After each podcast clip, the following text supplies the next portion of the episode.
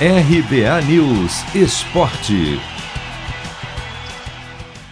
Seleção brasileira terá novidades nas próximas rodadas das eliminatórias contra Colômbia e Argentina, dias 11 e 16 de novembro. A principal delas a volta de Felipe Coutinho, do Barcelona, que ficou quase um ano sem jogar depois de uma cirurgia feita em janeiro. A ausência de Everton Ribeiro abriu espaço para a volta do jogador, já que com a classificação para a Copa bem encaminhada, o técnico Tite decidiu não desfalcar os clubes brasileiros e deu prioridade para quem atua fora do país. Qual é a posição, função do, do Couto? Ele é um meio articulador. Everton Ribeiro, infelizmente, não foi possível. Seria o jogador? Sim, seria o jogador do Flamengo convocado em cima daquela circunstância. E aí nós temos outras opções. Um grande jogador retomando o seu, o seu padrão.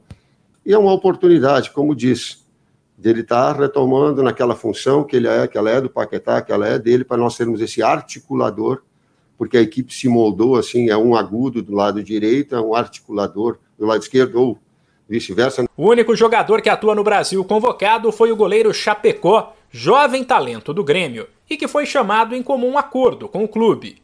A lista completa tem os goleiros Alisson do Liverpool, Ederson do Manchester City e Chapecó do Grêmio, os laterais Danilo da Juventus, Emerson Royal do Tottenham, Alexandro da Juventus e Renan Lodge do Atlético de Madrid, os zagueiros Militão do Real Madrid, Lucas Veríssimo do Benfica, Marquinhos do PSG e Thiago Silva do Chelsea, os meio-campistas Casemiro do Real Madrid, Fabinho do Liverpool, Fred do Manchester United, Gerson do Olympique de Marselha, Paquetá do Lyon e Coutinho do Barcelona, e os atacantes Anthony do Ajax, Firmino do Liverpool, Gabriel Jesus do Manchester City, Matheus Cunha do Atlético de Madrid, Neymar do PSG e Rafinha do Leeds. Ou seja, nomes como Renan Lodge e Firmino voltaram, enquanto Richarlison e Vinícius Júnior ficaram fora Tite lembrou que Richarlison vem de lesão e falou sobre a disputa acirrada no ataque. Preparação. Ele tem que vir para o jogo já na sua plenitude. O Richarlison ele, ele voltou, fez gol no último jogo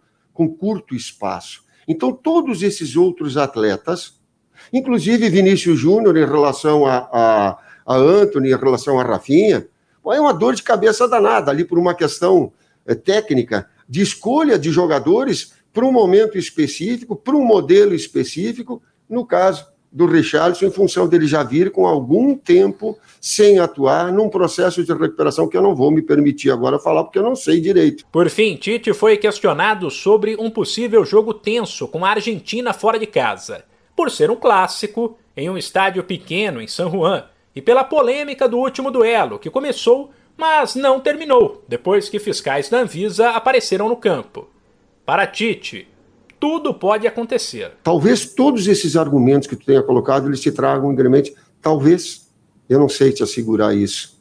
Talvez todos eles tenham a forma com que a Argentina encarou, a forma com que o Brasil encarou isso, o fato de não haver o jogo, todas as circunstâncias que aconteceram. Ninguém é tolo para não saber ou ficar alijado de tudo que, depois das informações aconteceram de todo esse processo. Talvez sim, mas o maior deles é a grandeza de Brasil e Argentina. Historicamente, jogar um jogo com essa magnitude, com essa grandeza, ele te traz um peso muito grande. O Brasil lidera as eliminatórias com 31 pontos contra 25 da Argentina, que aparece em segundo. De São Paulo, Humberto Ferretti.